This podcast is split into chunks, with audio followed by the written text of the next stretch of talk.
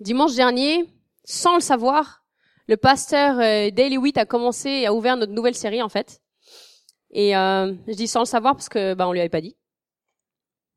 Mais euh, on, on, on, a préparé en fait une série sur le fait que comment une rencontre peut tout changer. Et c'est vraiment ce qu'il a, ce qu'il disait en fait euh, la semaine dernière. Et, euh, et, donc on va continuer ce message, cette série aujourd'hui. Et moi je vais aller dans le passage des Actes 16.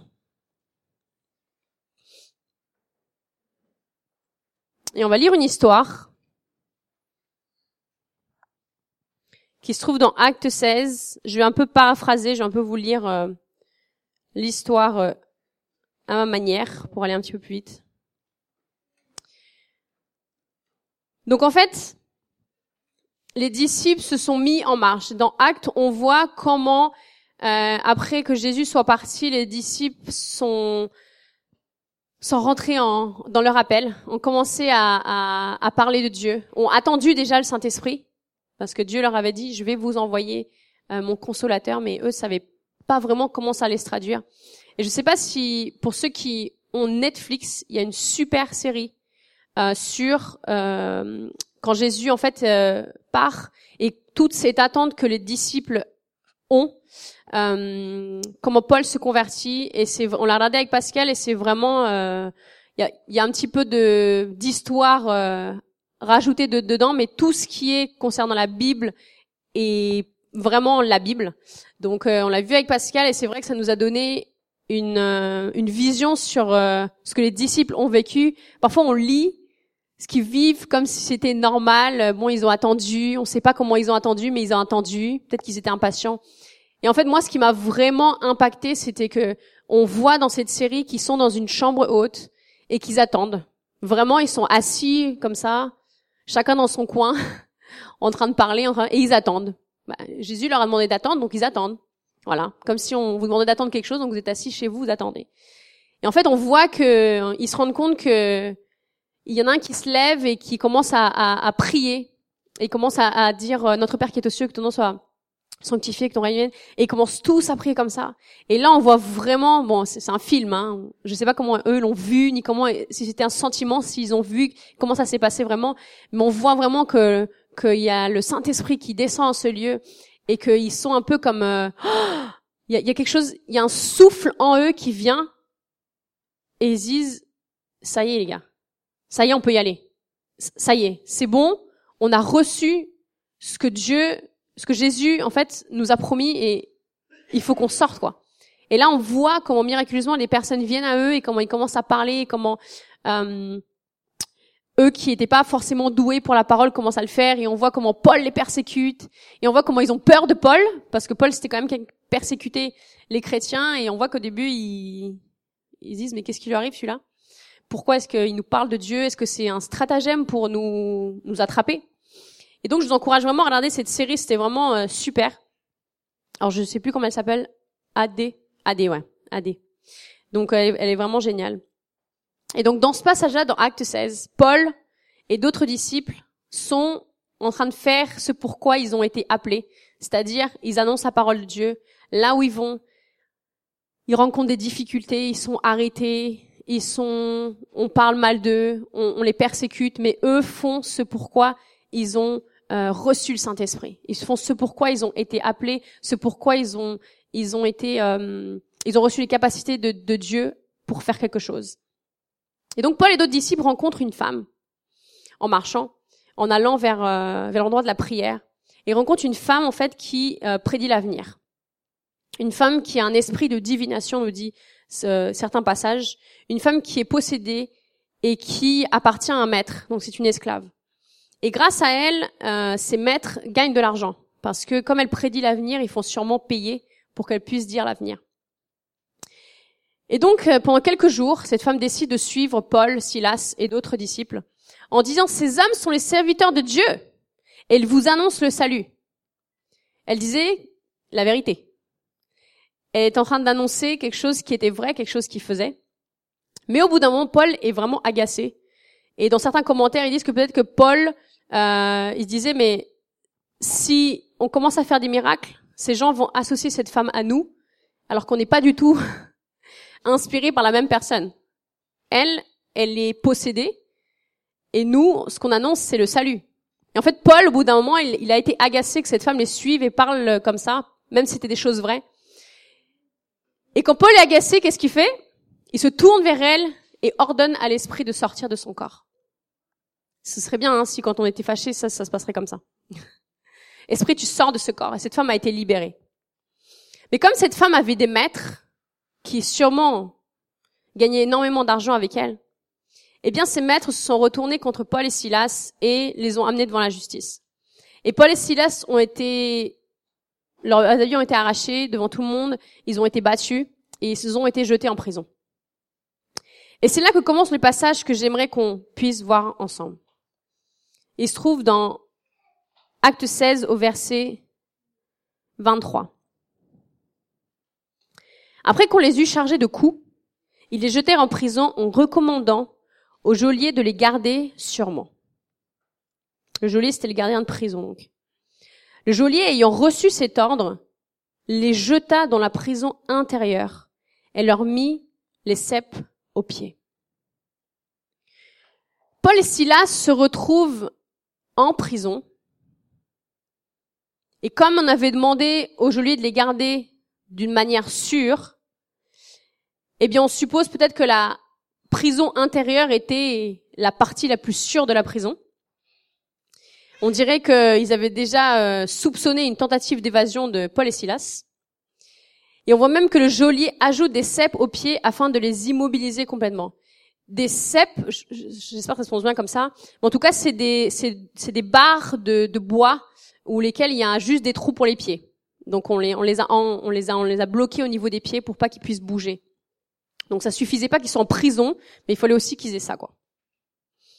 Et ce passage nous dit que dans ces circonstances, Paul et Silas priaient et chantaient. Vers le milieu de la nuit, excusez-moi, dans le verset d'après. Paul, vers le milieu de la nuit, Paul et Silas priaient et chantaient. Les anges de Dieu et les prisonniers les entendaient. Paul et Silas priaient et chantaient des louanges. En fait, ils faisaient un peu comme euh, quand on va faire vendredi une soirée de louanges et prières, sauf que le décor était un petit peu plus est un peu différent. Je vous assure que si Paul et Silas auraient choisi, ils seraient venus à un vendredi soir ici plutôt que d'aller en prison. Donc je vous encourage vraiment à venir vendredi soir à 20h, ça va, ça va être, ça va être, ça va être chouette. On va, on va faire bouger les prisons. Et je ne sais pas vous, mais moi, il m'arrive d'être dans des situations où je n'ai pas vraiment envie ou pas vraiment de force pour louer Dieu. En fait, il y a des moments où on se sent pas de faire certaines choses. Vous aussi, je pense, j'espère. Mais je crois que il n'y a pas d'endroit ni de circonstance qui doivent nous empêcher de le faire, de lui parler et de passer du temps avec lui. Amen? Parce que c'est pas une question de sentiment, mais c'est plutôt une question, c'est plutôt un moyen de lutter. Pour Paul et Silas, qui étaient immobilisés, c'était le moyen de lutter contre ce qui est en train de se passer. C'était le seul moyen pour eux de montrer et de s'adresser aussi à Dieu. Donc ils le faisaient. Je pense que s'ils auraient pu danser, ils l'auraient fait, mais ils pouvaient pas. Peut-être qu'ils faisaient comme ça, je sais pas. Et eux étaient dans une prison réelle, attachés. Donc tout ce qu'ils pouvaient faire, c'était prier et louer Dieu. Sauf que nous aussi, il peut arriver qu'on se trouve dans des prisons.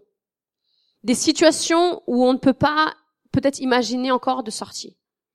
Des situations où notre voix doit s'élever. Ça devient un besoin, doit s'élever et se faire encore plus entendre. Paul et Silas ont décidé que la prison ne les empêcherait pas de louer Dieu, car on ne loue pas Dieu pour ce que nous avons reçu de lui, on ne loue pas Dieu pour ce que la situation dans laquelle il nous a mis, mais on loue Dieu pour qui il est. Amen. On loue Dieu pour qui il est. Et Dieu reste le même, peu importe les situations dans lesquelles nous sommes. Peu importe. Et ça, c'est quelque chose qu'on va dans nos, dans nos vies. Et je pense que c'est quelque chose qu'on doit confesser parfois. C'est que Dieu est fidèle.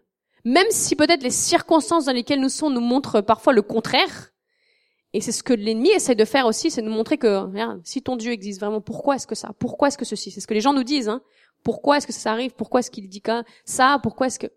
Mais nous savons que notre Dieu est le même en toutes circonstances, en tout lieu, peu importe ce qui se passe.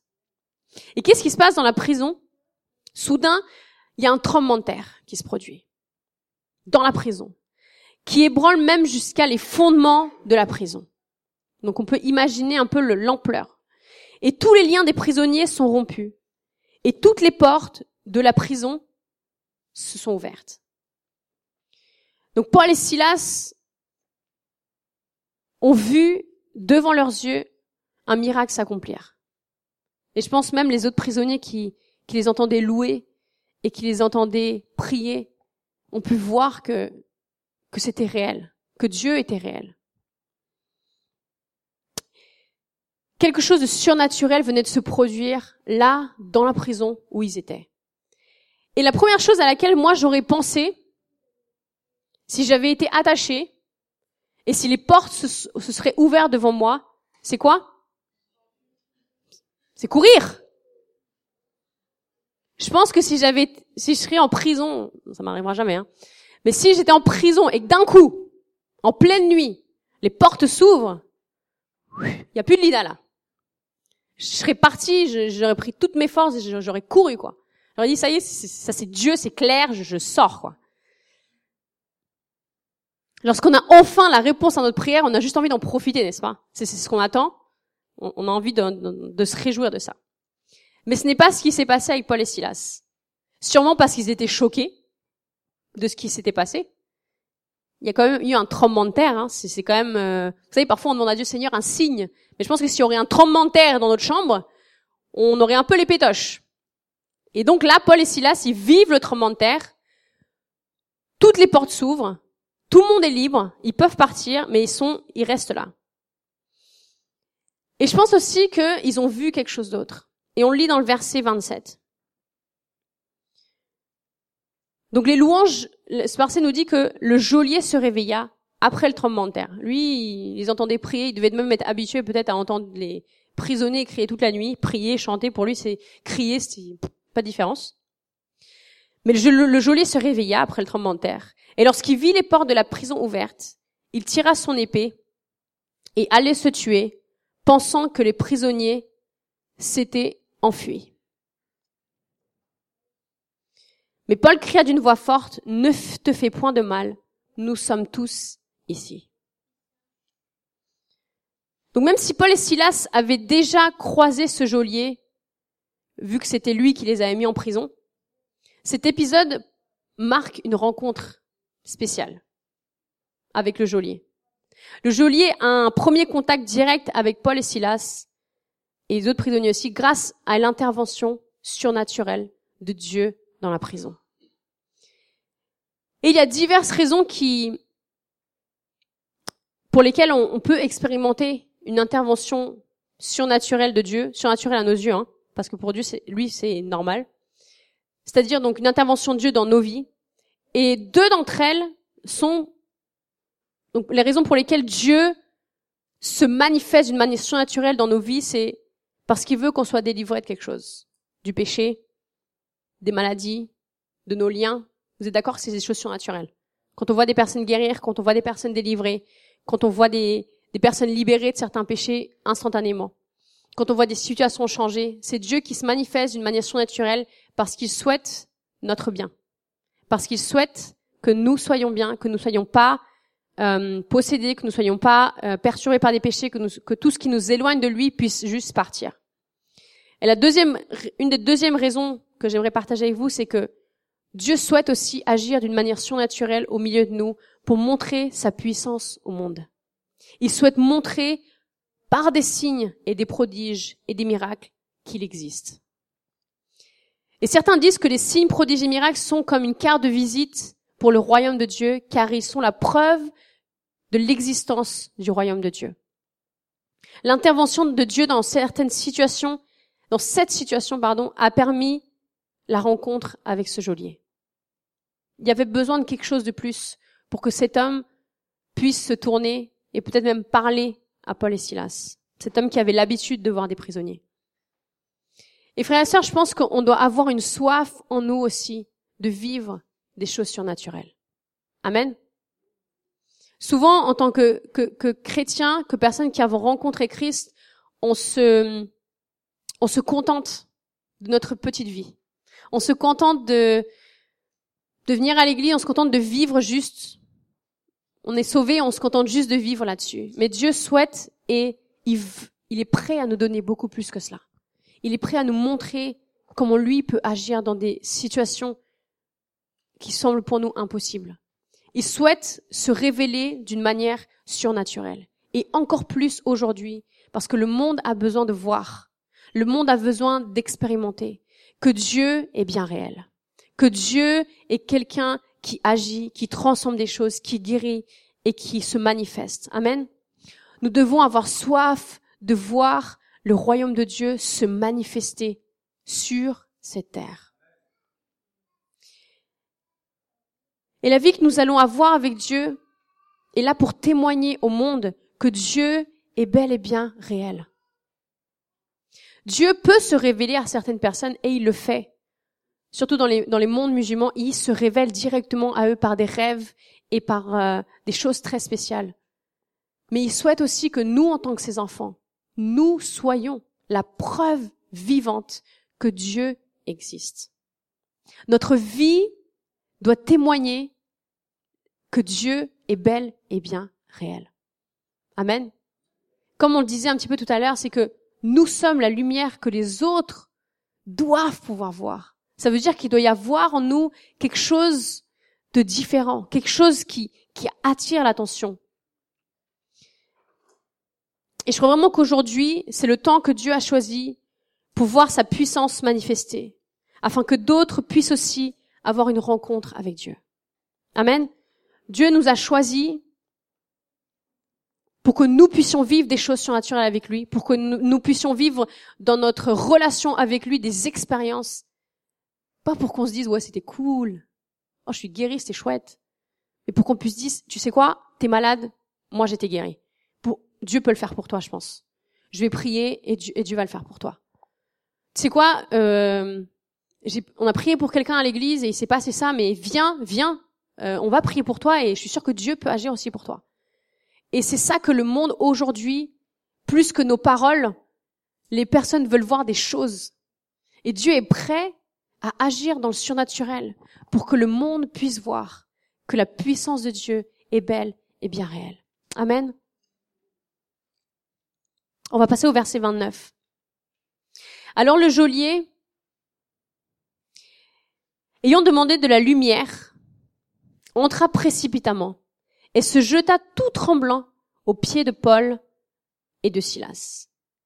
Il les fit sortir et dit, Seigneur, que faut-il que je fasse pour être sauvé?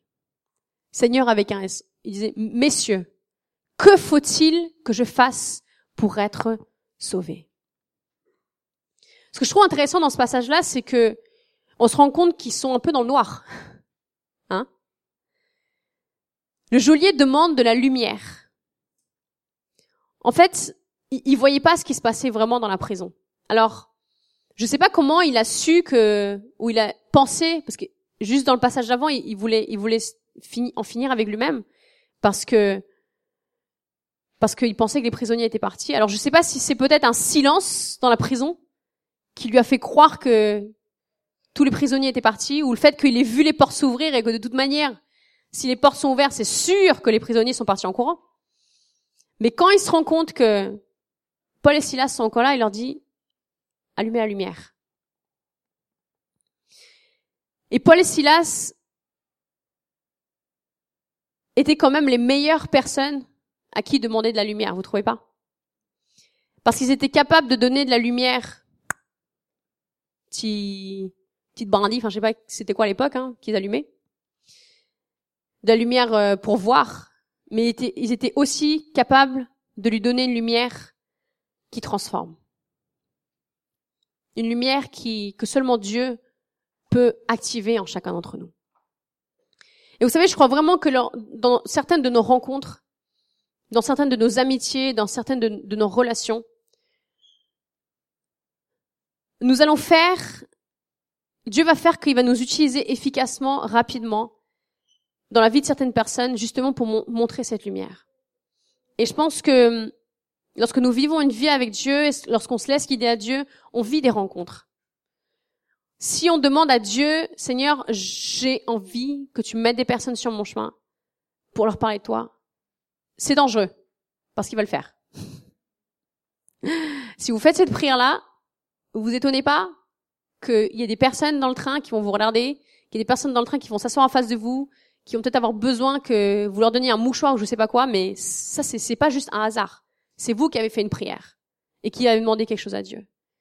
Et je me rappelle il y a quelques temps, j'ai fait cette, cette, cette, cette prière à Dieu et, et j'étais dans le train et je demandais à Dieu vraiment, Seigneur, j'ai envie que, je sais pas moi, il y a des gens qui vivent des trucs super tous les jours. Euh, il y a des gens qui tous les jours ils, ils, ils parlent à, à des gens et des gens se convertissent. Pourquoi est-ce que, pourquoi pas moi quoi? Et je, je, je pensais vraiment comme ça. Et je me suis assise dans le train et j'étais à côté d'un jeune homme. Et moi, j'étais dans avec mes écouteurs, mon livre, enfin tout tout ce qui peut montrer aux autres que en fait, je suis dans mon monde, quoi. Et le jeune, il, était là, il voulait, euh, il m'a toqué du doigt, toqué euh, l'épaule, pardon. Et euh, parce que j'étais comme ça en plus, super Lida, bonne attitude. et, euh, et en fait, il voulait une pièce. Et en fait, en parlant comme ça, euh, j'ai pu lui partager vraiment la parole de Dieu. Il est descendu à Choisy parce qu'il allait au point jeunesse. Enfin, je, je sais plus où il allait. En tout cas, j'ai pu lui donner une carte de l'église. J'ai vraiment pu lui partager la parole de Dieu. Et je me suis dit, en fait, toutes les prières qu'on fait, rien n'est en vain. Dieu nous donne toujours des opportunités. Alors, si vous demandez à Dieu de mettre des personnes sur votre chemin pour parler, soyez prêts à parler. Soyez prêts. Gardez des cartes de l'église dans votre poche.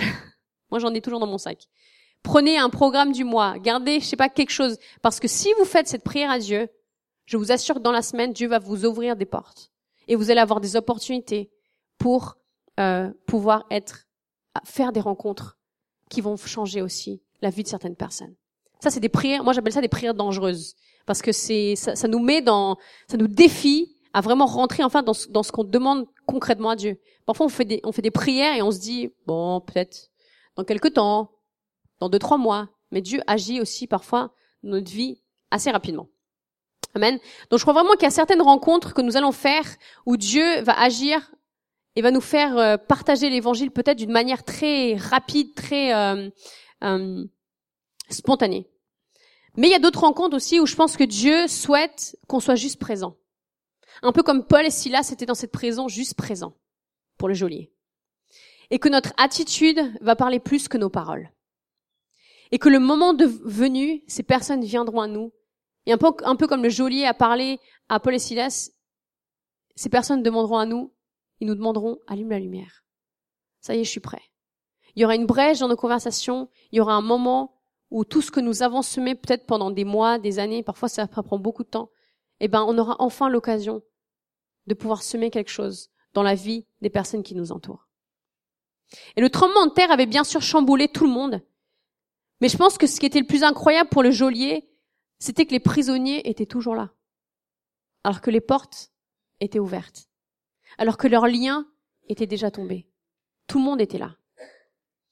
Il était prêt à ôter sa vie car ce qui venait de se passer était quelque chose d'invraisemblable. Qui allait le croire? Qui allait croire qu'un tremblement de terre a fait ouvrir toutes les portes et enlever toutes les chaînes des prisonniers? Personne. Tout le monde allait penser que c'était lui qui avait ouvert, n'est-ce pas? Tout le monde allait penser que c'était lui qui avait libéré les, euh, les prisonniers et du coup il allait avoir de gros gros soucis. Il aurait pu même peut-être perdre son travail, puis même à l'époque je pense sa vie plutôt. Et du coup en, en voyant toutes les conséquences qui se présentaient devant lui, il a décidé de, se, de sauter la vie. Et les portes de la prison étaient toutes ouvertes, pourtant les prisonniers étaient encore là. Et vous savez, on ne sait pas exactement pourquoi est-ce que Paul et Silas ne sont pas sortis en courant. Comme je disais, ils étaient peut-être choqués. Mais ils n'ont pas fui et ils sont restés dans cette prison. Le geôlier savait sûrement qui étaient Paul et Silas en les mettant en prison. Savait peut-être ce qu'ils prêchaient, savait peut-être ce qu'ils disaient. Mais à ce moment-là, c'est leur attitude qui a suffi pour qu'il leur demande ce qu'il faut faire pour être sauvés. Leur simple attitude, incompréhensible à ses yeux, a suffi pour croire qu'il y avait quelque chose de vraiment spécial en eux, et pour le voir aussi, et pour le vouloir aussi à leur tour. Notre attitude peut vraiment tout changer. Amen. L'attitude que nous avons dans certaines circonstances peut vraiment changer l'atmosphère de certains endroits. Et moi, je me rappellerai toujours, lorsque j'ai accouché d'Andrea, c'était le 15 août 2017, oui, a deux ans, euh, j'ai accouché d'Andrea, elle était, c'était un très grand gros bébé, elle faisait 52 euh, cm pour 4 kilos, presque 5, 200 euh, et quelques. Pascal se souvient mieux du poids que moi. Euh, donc c'était un très gros bébé, donc quand elle est sortie, j'étais là, oh mon dieu. C'était un bébé de, il y a aucun des habits qu'on avait emmené à la maternité qui ne rentrait. Elle était, elle dépassait tous les, alors que j'avais pris des, habits de un mois. Donc elle a direct mis du trois mois en fait. Et, euh, et donc euh, voilà. Et je sais que comme c'était un grand gros bébé, elle avait très très faim. Et moi j'avais décidé d'allaiter. Et donc je me, je me rappelle être dans ma chambre euh, à l'hôpital. Donc ça c'était, euh, j'ai accouché le matin, donc il était à peu près 9h et quelques. Et euh, donc toute la journée, j'ai allaité, j'ai allaité, et ça prend un petit peu de temps pour qu'on puisse avoir du lait suffisamment pour nourrir un bébé. Et donc le soir, on m'a proposé, est-ce que tu veux, que... les infirmières m'ont dit, est-ce que vous voulez qu'on la prenne pour que vous puissiez vous reposer? J'ai dit oui, oui, oui, prenez-la. Euh, ils allaient lui donner euh, du lait, quoi. Parce que j'étais fatiguée la nuit d'avant, on n'avait pas dormi de la nuit vu que j'étais en travail toute la nuit. Et du coup, euh, ils ont pris Andrea, le lendemain matin, ils me l'ont ramené, et puis je continuais à l'allaiter, à allaiter encore. Et en fait, j'avais pas du tout de lait, quoi. Et pour moi, c'était euh, c'était un échec parce que Shana, je l'avais allaité presque jusqu'à ses un an, et je voulais vraiment que tout soit pareil, que tout soit euh, exactement comme je l'avais planifié dans ma petite tête, comme je l'avais imaginé, quoi. Et là, j'appelais les infirmières et elles me disaient ah, il faut faire comme ci, il faut faire ça, et elles me donnaient des astuces. Moi, j'ai eu cinq enfants, et moi j'en ai eu six, et moi j'en ai eu deux, et tout le monde me, racontait ces histoires et ces, et ces trucs. Et à la, au bout d'un moment, j'en ai eu marre. Et je me rappelle une, la, une des nuits que j'étais là-bas, je crois que c'était la troisième nuit, j'arrivais toujours pas à avoir beaucoup de lait pour Andrea. Et elle pleurait, elle pleurait, ça me brisait le cœur parce que je me disais comment c'est possible que j'arrive pas à nourrir mon, mon enfant? Et, euh, donc c'était la nuit, elle pleurait. Et on m'a dit si vous voulez vraiment que peut-être qu'on vienne la nourrir, euh, pas au biberon, parce que je voulais surtout pas qu'elle s'habitue au biberon. Euh, si vous voulez qu'on la nourrisse au petit verre, vous nous appelez parce que c'est nous qui devons le faire. Il y a une technique spéciale, tout ça. Donc, euh, en, elle a pleuré toutes les nuits qu'elle était là-bas, elle a pleuré tout le temps. Moi, ça me faisait mal au cœur parce que vous savez, quand on est à l'hôpital, le bébé d'à côté est super sage, il dort tout le temps. Et le mien, il pleurait. André, elle pleurait tout le temps. Donc j'étais là, Seigneur, s'il te plaît, fais qu'elle son pas qu'elle pleure. J'ai envie, j'ai pas envie qu'elle réveille le bébé d'à côté, la chambre d'à côté. Enfin, j'étais en panique. Et au bout d'un moment, je me suis dit, bon, je vais les appeler pour qu'ils viennent nourrir Andrea quand même, parce qu'elle arrêtait pas de pleurer, elle avait très très faim. Et du coup, je les ai appelés, et puis il y a une infirmière qui est venue. Et euh, toutes les infirmières que j'ai eues avant, elles étaient plutôt petites et euh, voilà, plutôt petit gabarit. Et puis elle était très grande. Elle était grande, je me rappelle, elle était blanche, elle avait des cheveux blonds. Et elle était grande, euh, carrée, enfin, ça m'avait impressionné quand elle est rentrée dans la chambre. Et puis elle est rentrée, et elle a commencé à parler d'une voix toute douce. Et elle est venue avec le, le, le, le petit verre de, le petit verre à donner au bébé. Et donc, euh, je lui ai expliqué un peu ce qui se passait, donc elle savait déjà et tout ça, donc elle est venue en fait nourrir Andrea. Et c'est son attitude à ce moment-là, a amené une paix dans la chambre. Moi, j'étais un peu paralysée parce que je, je, la seule chose que je pensais, c'est c'est un ange. J'étais sûre et persuadée que c'était un ange. Alors jusqu'à aujourd'hui, je sais, je sais pas, j'ai pas cherché à la, retrouver, mais je, vu la, la, la l'ambiance qu'elle a créée dans la chambre, c'était, c'était quelque chose de surnaturel pour moi. Et elle est rentrée, elle a pris Andrea. Andrea paraissait toute petite dans ses bras, alors qu'elle était énorme. Et puis elle lui a parlé, et puis euh, Andrea s'est tout de suite euh, calmée et elle lui a donné euh, avec le petit euh, le petit verre donc la dose qui était qui était pour elle quoi. Et puis Andrea elle a tout bu tout tranquillement tout ça et elle était assise, je me rappelle j'étais couchée dans mon lit elle était assise juste en face de moi et je l'ai regardée comme ça genre il y a un truc il y, y, a quelque chose de en fait pour moi c'était vraiment que Dieu qui pouvait qui, qui l'avait envoyé. C'était vraiment surnaturel. C'était c'était vraiment une ambiance il y avait une paix qui s'était installée dans la chambre une paix qui s'était installée en moi, et il y avait un calme. Et son attitude, sa voix, la manière dont elle a fait ses gestes, peut-être qu'elle répète euh, 100 fois par jour et les choses qu'elle a l'habitude de gérer étaient tellement incroyables pour moi que je vous assure que tout le reste de, mon séjour à l'hôpital était juste... Euh, pour moi, c'était Dieu qui était intervenu en fait dans cette situation. Et je pense que Dieu peut intervenir dans certaines situations aussi avec nous, dans certaines rencontres qu'on peut avoir avec les gens, juste avec notre attitude.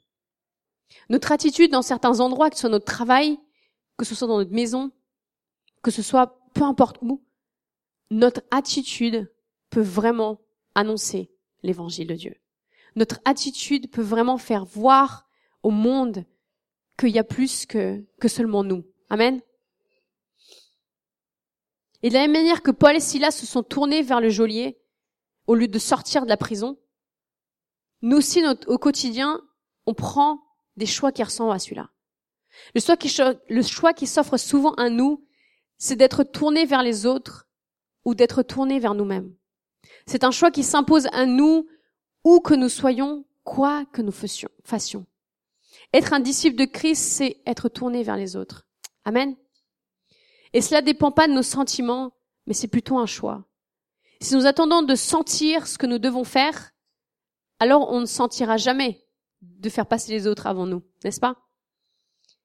Mais si nous faisons le choix avec Dieu d'être tourné vers les autres, il va nous aider à mettre cela en pratique. Dieu souhaite transformer notre manière de voir les choses au quotidien pour que nous puissions vivre des rencontres qui changent tout. Amen. Nous, que nous puissions vivre des rencontres qui changent tout. Frères et sœurs, et si notre attitude, lors de simples rencontres, pourrait suffire à amener quelqu'un à Dieu?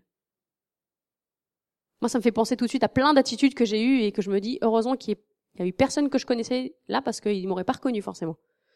Je sais pas, vous.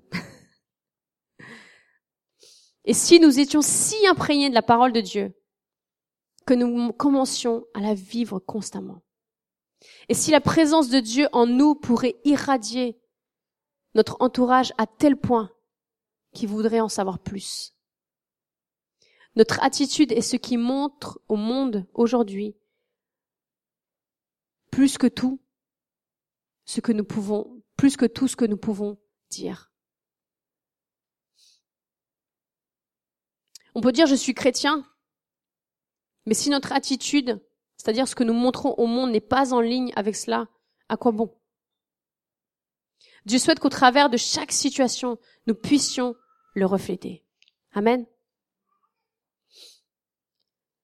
Et Paul et Silas ne s'étaient pas retrouvés dans cette prison par hasard. Même si la raison pour laquelle ils, se sont fait arrêter était injuste à nos yeux, Dieu avait un plan dans tout ça.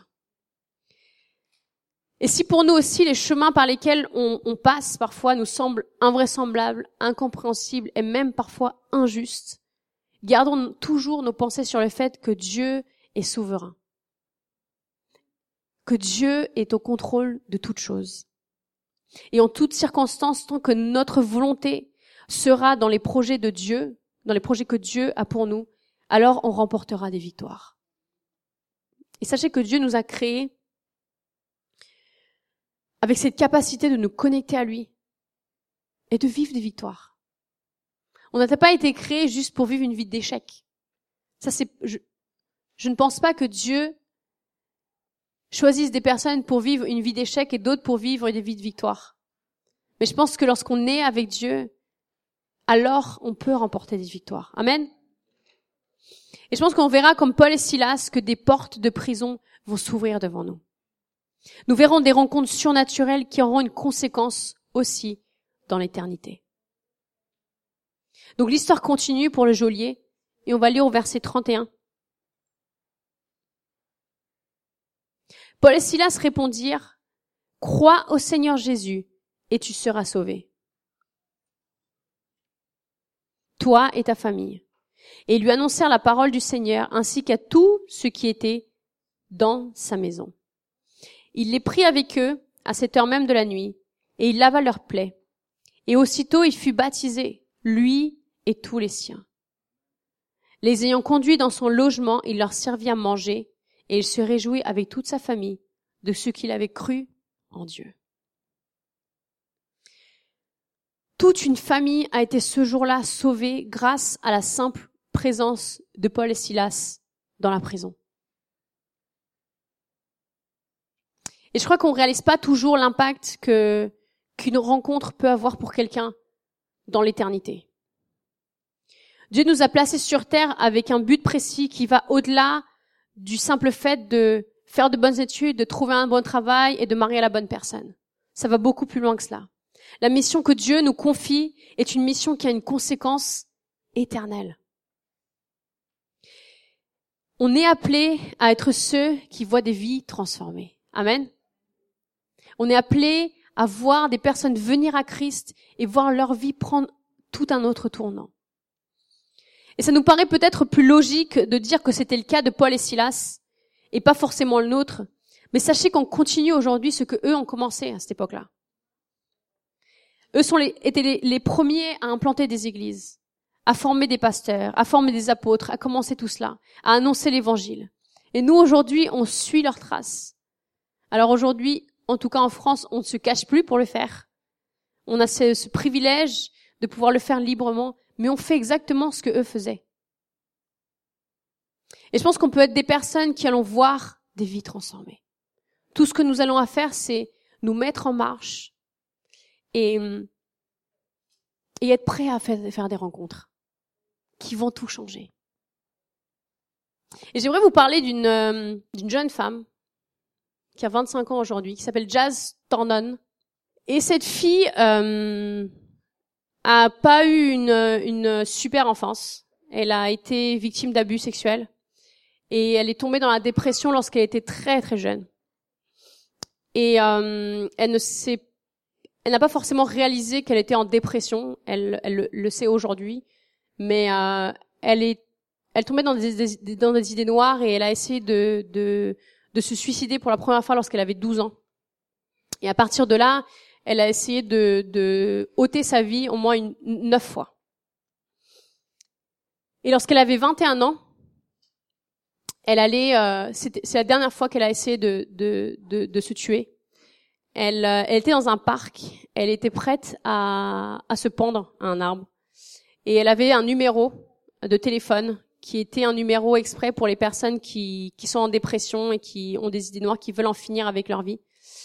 Et, euh, et elle a appelé ce numéro-là parce que sûrement au fond d'elle, elle avait encore peut-être un espoir que quelqu'un lui changerait sa mentalité, que quelqu'un lui changerait ses idées. Et en fait, elle a appelé ce numéro et ils l'ont laissé en attente pendant 57 minutes. Et elle était là, prête à, à, à passer à l'acte. Et pendant 57 minutes, elle a enchaîné les, les musiques et les et les et tout ce qu'on peut imaginer euh, dans dans ces numéros d'appel quoi, ce qui ne devrait normalement pas arriver.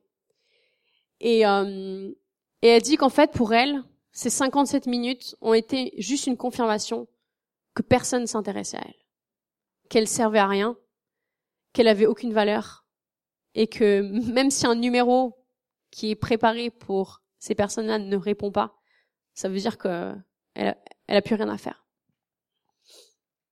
Et donc elle s'est, euh, elle, elle, est passée à l'acte et s'est pendue dans un arbre.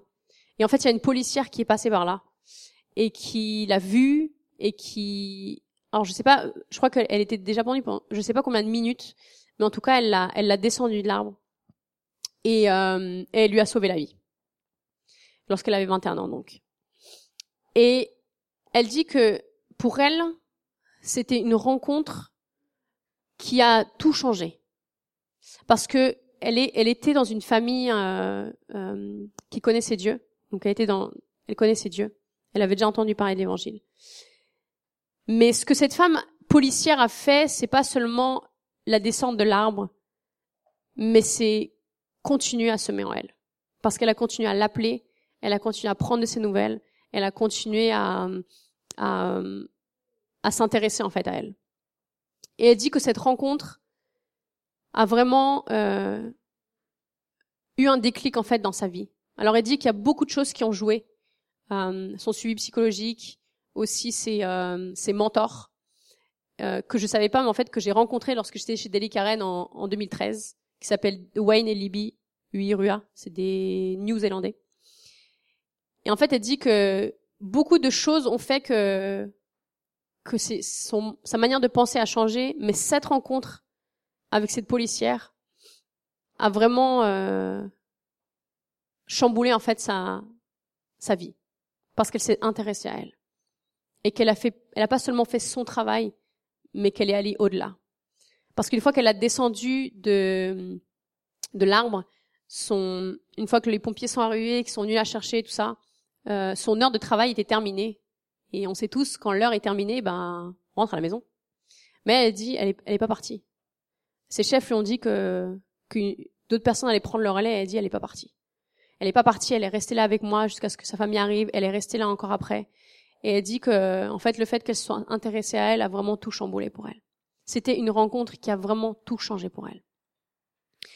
Et aujourd'hui, euh, vous pouvez aller voir sur internet. Elle a fait, elle a fait, des vidéos parce que aujourd'hui, elle, elle intervient.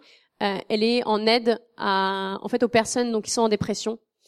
Et elle est invitée partout dans le monde pour faire des, euh, des conférences, pour parler en fait du fait d'être euh, d'être en dépression. Et, euh, et, donc elle partage ça vraiment partout, partout, partout dans le monde. Et elle a fait une vidéo notamment qui s'appelle, euh, je sais pas comment on pourrait dire en français, mais en gros c'est elle qui se parle à elle quand elle était suicidaire. Et elle se parle à elle, par exemple, quand elle avait 12 ans et qu'elle voulait en finir avec sa vie et lui dit euh, courage. Euh, si seulement tu pouvais savoir que dans quelques années tu vas parcourir le monde et raconter ton histoire. Si seulement tu savais qu'il y a encore de l'espoir pour toi. Si seulement tu savais que tu as encore de la valeur pour d'autres personnes. Si seulement tu savais que que, que oui tu, tu tu comptes pour ta famille. Si seulement tu savais. Si seulement tu savais. Si seulement tu savais. Et en fait cette vidéo elle l'a faite elle toute seule. Et puis ensuite elle l'a fait avec quatre personnes qui ont été aussi en dépression, qui ont, ont fait des tentatives de suicide et qui s'en sont sortis. Et cette vidéo a été vue par des millions de personnes. C'est ce qui a fait déjà qu'elle a été connue. Et puis ensuite, elle a fait une série qui s'appelle euh, L'arbre de Jessica, Jessica Street, qui raconte en fait en quelques épisodes euh, toute l'histoire de Jessica, qui est une des filles qu'il a contactée et qui malheureusement elle est décédée. Mais avec l'aide de toute sa famille, elle a, elle a mis en place toute une série qui raconte comment euh, se rendre compte de personnes qui sont en dépression, parce qu'elle a dit que personne dans sa famille savait. Tout le monde la décrivait comme quelqu'un qui était heureuse, comme quelqu'un qui avait la pêche, comme quelqu'un qui était heureuse de vivre, alors que en fait, au fond d'elle, euh, elle, elle a essayé de se, de se tuer neuf fois. Et donc, en fait, on voit comment d'une simple rencontre, tout peut changer. Et frères et sœurs, je pense que nous aussi, au travers de ce que nous pouvons faire, parfois peut-être comme, comme cette policière a fait juste son travail, on peut voir des choses changer. Et je pense que tout ce que nous avons à faire, c'est vraiment d'être à l'écoute de Dieu et décider que nous sommes capables aussi de faire un changement dans la vie des autres. Parce que Dieu nous a créés avec des capacités, avec des talents, avec des choses, mais au-delà de tout ça, il nous a créés pour que nous soyons en action. Et peut-être qu'il y a des, que pour certains d'entre vous, ça semble impossible que Dieu puisse agir au travers de vous. Mais sachez que Dieu, ça c'est une phrase qui m'a vraiment marqué lorsqu'on me l'a dit, c'est que Dieu n'appelle pas des personnes qui sont prêtes aujourd'hui. Dieu prépare des personnes qui veulent être utilisées par lui. Et dès qu'on dit oui au Seigneur, lui va nous donner des capacités et il va nous donner les moyens de réussir des choses. Si vous attendez d'être prêt, vous pouvez passer votre vie à attendre d'être prêt. Parce que vous ne le serez pas. La seule manière d'être prêt, c'est de dire oui au Seigneur et c'est de commencer à marcher. Et lui, vraiment, mettra les capacités en nous pour être des personnes qui, qui faisons la différence là où nous sommes. Amen. Et je crois vraiment que que Dieu veut nous encourager dans cette saison à être des personnes qui faisons des rencontres, qui changent tout. Et moi, ça m'a vraiment donné une autre perspective parce que aujourd'hui, lorsque je croise des personnes, je leur dis bonjour et je me dis Seigneur, est-ce que c'est cette rencontre-là qui va tout changer? Est-ce que c'est cette rencontre-là qui va tout changer? Est-ce que c'est quand je vais acheter le pain? Est-ce que c'est quand je vais acheter mes courses? Et en fait, ça change vraiment notre manière de voir les choses. Parce qu'on se dit, Seigneur, est-ce que c'est aujourd'hui que tu vas nous donner une opportunité? Est-ce que c'est avec cette personne-là que tu vas nous donner une opportunité? Est-ce que c'est maintenant? Et ce que Dieu veut, c'est que nous soyons prêts? C'est que nous soyons prêts à le laisser nous utiliser de la manière dont il veut. Et j'aimerais juste prendre un temps pour prier avec vous, parce que je pense que c'est vraiment un défi euh, personnel pour chacun d'entre nous, mais c'est aussi un défi en tant qu'Église. Amen. À être prêt. À être prêt à ce que Dieu veut faire au travers de chacun d'entre nous. À être prêt à, à, à, laisser Dieu nous utiliser.